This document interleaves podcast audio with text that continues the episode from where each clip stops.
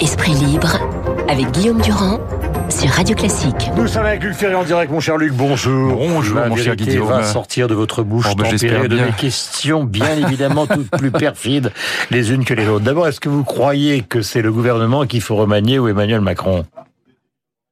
Ah bah de toute façon, il faut remanier le gouvernement parce que, comme l'a dit très bien euh, François Hollande, voyez, je cite les grands auteurs, euh, un Premier ministre ne peut pas s'occuper du ministère de l'Intérieur plus de trois jours, c'est impossible. C'est un ministère qui est euh, prenant à 100%, et donc de toute façon, il faut un, un remaniement. Par ailleurs, bon, il est évident que Macron, euh, en ce moment, est- pardon de le dire comme ça, mais complètement dans les choux, et que hum, s'il veut donner un deuxième souffle à son gouvernement, il s'agit pas simplement de remplacer le ministre de l'Intérieur, il faut faire un grand remaniement pour donner au moins le sentiment euh, à l'opinion publique qu'il se passe quelque chose.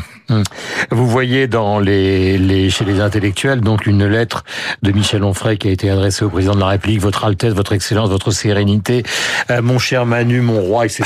Évidemment, il se moque euh, de la nomination de, de, de, de Philippe Besson à Los Angeles. Oui. Il conteste le rôle joué par Stéphane Bern. Il s'attaque à peu près à tout le monde et dans les commentaires de sa propre lettre, euh, en gros, il dit pour simplifier que le président de la République préfère euh, euh, les gens bodybuildés, voire les noirs bodybuildés, à des gens qui ont passé leur vie à, à- à travailler dans les bibliothèques comme vous, c'est-à-dire en gros au, au détriment des intellectuels. Est-ce que cette lettre dont certains considèrent qu'elle a des relents d'homophobie, vous paraît euh, digne d'un intellectuel C'est un sujet qui est extrêmement euh, compliqué. Ou est-ce que c'est finalement la, juste place de l'intellectuel critique tel qu'il existe depuis Voltaire? Non, Mich- Michel Onfray a le sentiment d'avoir été éjecté de France Culture par euh, Emmanuel Macron ou sur l'ordre d'Emmanuel Macron, et donc euh, il, se venge par cette euh, lettre. Non, Euh, moi je me situe jamais. euh, Michel Onfray fait ce qu'il veut. Moi je me situe jamais à ce niveau-là. Vous ne m'entendrez jamais parler des mœurs euh, sexuelles de quelqu'un, d'un homme politique. Ça, ne- ça ne m'intéresse pas, ça ne me regarde pas. C'est pas là-dessus que je juge la vie politique ou les hommes politiques. Non. Maintenant, ce qui est vrai et ce qui suscite cette lettre, quand on publie une selfie aussi répugnante que celle que euh, Macron a, a faite avec un voyou qui fait un doigt d'honneur, Ouais, il euh, a pas on se- publié, lui, hein. Ça a peu été- importe, ça a il a fait cette selfie. Ouais, mais bon, là, bon chipote, il a fait une selfie avec deux voyous qui font un doigt d'honneur. Voilà, un doigt d'honneur à tous ceux qui regardent cette photo. Quand on pense à ce que subissent aujourd'hui dans les quartiers les pompiers, les chauffeurs d'autobus, les conducteurs d'autobus, les policiers, toutes les autorités qui sont qui toute la journée subissent ce genre d'insultes, ce genre d'avanie, euh, c'est pas au président de la République, ça n'est pas à un président de la République de faire la promotion du droit d'honneur. Donc c'est évidemment ce qu'a chopé mais Michel Onfray. Non, mais, Non, mais monte- on n'a pas faire dans ça, un euh, immeuble et ouais. les selfies sont pris par tous les gens qui sont autour. C'est D'abord, on les dit- journalistes, non, les accompagnateurs. Non, les selfies sont mais pas je- d'abord sont prises et ensuite c'est pas par tous les gens qui sont autour. Là, c'est une selfie posée. Non, c'est une selfie posée avec un doigt d'honneur. Et donc, euh, quand le président de la République s'abaisse à ce niveau-là, euh, on touche le fond du fond.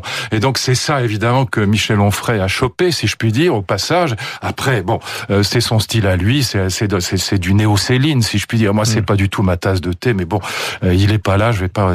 S'il était là, on en parlerait. Mais Est-ce que pas. c'est une tradition qui existe, qui serait celle À l'extrême droite anarchiste, oui. Il y a une la tradition. tradition de l'irrespect. Il y a une tradition à l'extrême droite anarchiste qui a toujours été depuis Céline et même avant. Il y a une tradition qui est extrêmement. Euh, si aujourd'hui c'est son positionnement. Il est clairement anarchiste et il est pas. Il est plus. Il est plus de gauche. Bon, il est. Il, il est populiste, populaire, peu importe. Mais voilà, en, en, en tout cas, ce que je, je, je lui laisse la responsabilité de sa lettre. Euh, encore une fois, c'est pas c'est pas mon registre et c'est pas à ce niveau-là que je me place pour critiquer la politique de quelqu'un ou les idées de quelqu'un. Mais peu importe, quand on s'abaisse à publier euh, ou en tout cas à faire une selfie de cette euh, voilà de ce niveau, on suscite ce type de réaction. Voilà, Euh, cette selfie, ce sera euh, euh, voilà, on touche le fond du fond. euh, ce sera pire que Leonarda pour Hollande. Voilà. Question, est-ce que vous avez l'impression, comme intellectuel, qu'il est en train de se mettre en place via Steve Bannon, une sorte d'international Oui. euh, euh, des populistes, mais avec oui. un fonds culturel qui, dont il serait l'agitateur numéro un. Oui, je pense que et d'ailleurs ce qui se passe au Brésil aussi va dans le même sens, ce qui veut dire que c'est pas simplement européen euh, au sens strict du terme, même si le Brésil est culturellement européen, mais on voit que ce qui se passe au Brésil avec l'élection d'un euh, d'un président d'extrême droite, ça va dans le même sens. 46%. Voilà, et il sera élu au deuxième très très facilement. Après le la débâcle absolue du Parti des travailleurs, qui était un parti trotskiste avec Lula, avec euh, Dilsma, euh, qui a tout raté. Bon, Rousseff qui a tout raté. Donc, euh, et qui, sont accusés de corruption. On voit qu'il y a une demande euh, qui est, double, si vous voulez. Elle est à la fois éventuellement libérale sur le plan économique, mais illibérale, non libérale, anti-libérale sur le plan des mœurs. Il y a une demande d'autorité, il y a une demande de reprise en main de ces sociétés qui partent à volo, de ces sociétés qui s'effondrent aussi au Brésil, c'est le cas dans les bandes rivales et dans la, la corruption et dans la, la violence. Bon, et donc il y a une demande très très forte euh, de souverainisme et de protection, mais aussi mhm. euh, de non-libéralisme sur le plan des mœurs. Et c'est pour ça que quelqu'un comme Vauquier, euh, contrairement à ce que dit Frédéric Mitterrand, par exemple, dans son dans ses entretiens sur son documentaire sur Trump, ça n'a rien à voir avec Trump.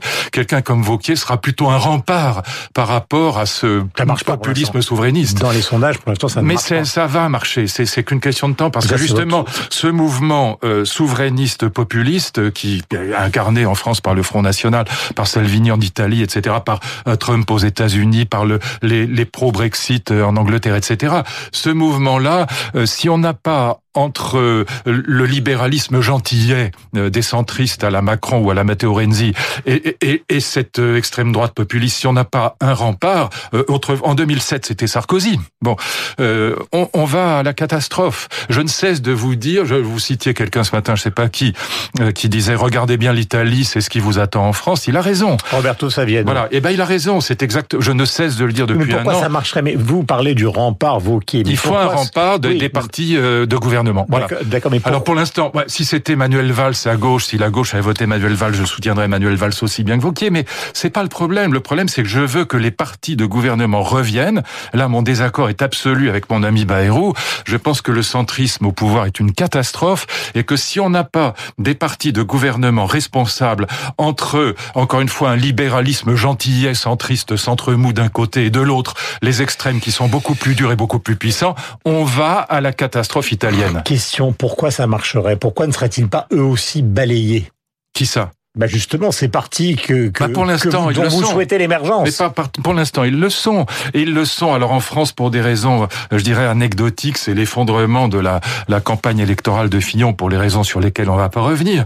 Mais sinon, la droite euh, devait être euh, élue. Elle, elle, avait tout pour être élue. Si Juppé avait été élu à la primaire, la droite était élue sans aucun problème. Bon, donc là, il y a, y a quelque chose d'anecdotique, mais qui laisse une place, un vide pour l'instant entre le libéralisme gentillet d'un côté et de l'autre les extrêmes. Il n'y a pas une fatalité que les populistes l'emportent aux prochaines grandes élections. Il n'y a pas une fatalité si les partis de gouvernement sont capables de se relever. Pour l'instant, la gauche en est absolument incapable. Olivier Faure, personne ne sait qui c'est. C'est pas agressif ce que je dis, c'est pas euh, polémique contre lui. Je ne le connais même pas, je l'ai jamais rencontré de ma vie. Je dis simplement que personne ne sait ce qu'est devenu le Parti socialiste. En revanche, hmm. voilà, il faut que les LR se redressent. Et c'est pas une question de parti pris, c'est une question de survie de la, la République, de la démocratie, si on veut pas que ça parte hmm. vers Salvini. Euh, euh, tout ce week-end, euh, vos tweets furent nombreux sur l'affaire Banksy, donc euh, à Londres, ce tableau Banksy. qui est Banksy, oui, c'est ouais. ce tableau du street graffeur qui s'est auto détruit. Donc, ouais. moi j'aime beaucoup le bonhomme. Je trouve que le, il a un talent fou. Dans le genre street art, je trouve qu'il a un talent fou. Il fait des, d'abord c'est un merveilleux dessinateur, c'est aussi un peintre de très grand talent. Non, ce qui me paraît absolument grotesque, c'est le fait qu'une toile qui est découpée en morceaux, qui est détruite, vaille immédiatement trois fois plus cher que ce qu'elle valait avant. Ça, mmh. c'est typique de ce que Schumpeter appelait l'art capitaliste.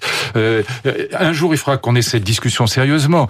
Euh, dans l'art contemporain, il y a quelque chose qui est fascinant, c'est le fait que ce qui marche, si je puis dire, ce qui se vend, y compris en termes d'argent, en termes de mmh. marché, c'est les coups de pub. Voilà, exactement comme euh, un Steve Jobs vendait un iPhone ou, euh, ou, ou je ne sais quel ordinateur. C'est les coups de pub, c'est l'innovation, c'est le coup de pub. C'est dingue que sur le marché de l'art, une toile qui est découpée en morceaux vaille plus cher qu'une que, que, que trois minutes avant quand elle était en bon état. Ça, c'est typique des trucs du marché de l'art contemporain. Mais là, c'est la, pardonnez-moi, sinon le bonhomme, comme comme comme comme peintre, ça, c'est la, il est très talentueux. Mais hein. pardonnez-moi, mais je vais employer un mot. Ça, c'est la connerie de l'acheteur. Non, mais c'est la logique du marché de l'art. Non, c'est la logique du marché de l'art. Le marché de l'art aujourd'hui, c'est Bacon. Le marché de l'art, c'est c'est la logique même de l'art contemporain. Je m'exprime deux secondes. Le marché de l'art dominé aujourd'hui, les, les, les, qui s'enflamment, c'est Francis Bacon, peintre classique, Jean-Michel Basquiat, peintre, disons classique, c'est de, de Richter, Gerhard Richter. Basquiat n'a rien de classique. Bah, non, ça n'a rien de classique. Mais c'est devenu un classique. Non, non. C'est vous, c'est vous qui le dites. C'est vous qui le dites parce que le marché de l'art l'a consacré. Non, c'est pas un classique, c'est pas vrai. Et donc euh, non, ce qui ce qui marche aujourd'hui, si vous prenez l'art conceptuel ou minimaliste, alors en France c'est plutôt un, un, Bertrand Lavier, et sinon c'est plutôt du Damien Hirst ou du Jeff Koons, voilà. Et donc Jeff Koons, c'est je sais pas cet énorme bouquet de fleurs. Le Dog Balloon par exemple, c'est vendu 53 hmm. millions de dollars. Bon, c'est un truc débile qui n'a aucun intérêt. C'est ni beau ni sensé. C'est juste un coup de pub derrière. Et d'ailleurs, vous savez très bien que Jeff Koons, il a 130 publicitaires qui travaillent pour lui en permanence. Voilà. Ça, c'est cette logique de l'innovation. C'est exactement la même logique que celle de l'iPhone. Voilà. Non, mais euh, vous savez très bien qu'on est en désaccord avec ça. Ce que je dis simplement, c'est que la logique de l'art contemporain, c'est la logique de l'innovation pour l'innovation. Alors, de temps en temps, en effet, vous parlez de Bacon par exemple ou de Richter. Il y a des gens qui font des choses qui sont par ailleurs intéressantes, qui sont pas dénuées de sens ou ni même d'ailleurs dénuées de beauté. Mais c'est pas ça qui fait que ça fonctionne dans l'art contemporain. Ce qui fait que ça fonctionne dans l'art contemporain, c'est l'innovation pour l'innovation. Autrement dit, les coups de pub. Déjà, c'est tout Duchamp et euh, Duchamp avait compris tout ça parfaitement. Et donc on répète Duchamp éternellement. En temps en temps, il y a un type qui sort de l'ordinaire, il y a un type qui fait quelque chose de beau, mais c'est pas pour ça que ça marche. Et donc qu'est-ce qui fait que ça va marcher dans l'affaire de de, Banksy et qu'on en parle aujourd'hui, c'est le coup de pub. Mais c'est pas une ironie. C'est une ironie qu'il a lui-même organisé. C'est une blague. Le, type passe son temps à dire je suis anticapitaliste, je critique la consommation, je critique l'argent. Il, dit je ne veux pas qu'on fasse payer les, les, les, personnes qui viennent dans mes expositions. Il est anticapitaliste à mort et hum. il joue le jeu du capitalisme jusqu'au bout des ongles. Ce tableau ne lui appartenait pas? Peu importe. C'est justement parce qu'il a, Mais pourquoi il l'a ah, découpé Laissez-moi terminer. mais pourquoi il l'a découpé? Parce qu'il l'a donné à quelqu'un qui l'a revendu. Voilà. Mais pourquoi il a, il a préparé le découpage du tableau. Il, il montre, il s'est filmé lui-même préparant le découpage du tableau. Mhm. Donc ça veut dire qu'il a parfaitement anticipé la logique du marché de l'art, à savoir que c'est un coup de pub génial. Mais de tout ce point de vue-là, nous ne pouvons qu'être d'accord. Ah, mais c'est incroyable, ça. C'est historique. Euh, ce qui n'empêche pas. Euh, oui, que vous me détestez, mais c'est pas grave. ce qui n'empêche pas l'histoire de l'art d'avancer. Oui, oh, il est 8h56 sur l'antenne de Radio Classique. Le remaniement. Alors le point, donc euh, merci Luc d'être venu ce matin. c'est extrêmement simple. Normalement, le Premier ministre qui est euh, euh, ce matin donc dans un voyage devrait donner sa démission dans la journée et après donc il sera renommé par le président de la République. On connaîtra la composition du gouvernement et il y aura un discours de politique générale avec évidemment un vote à l'Assemblée nationale. Mais est-ce que tout ça va intervenir avant le Conseil des ministres de ah, mercredi? Sinon, ce sera demain. Ça n'a pas, pas grande importance. la grande question. Il est 8h56.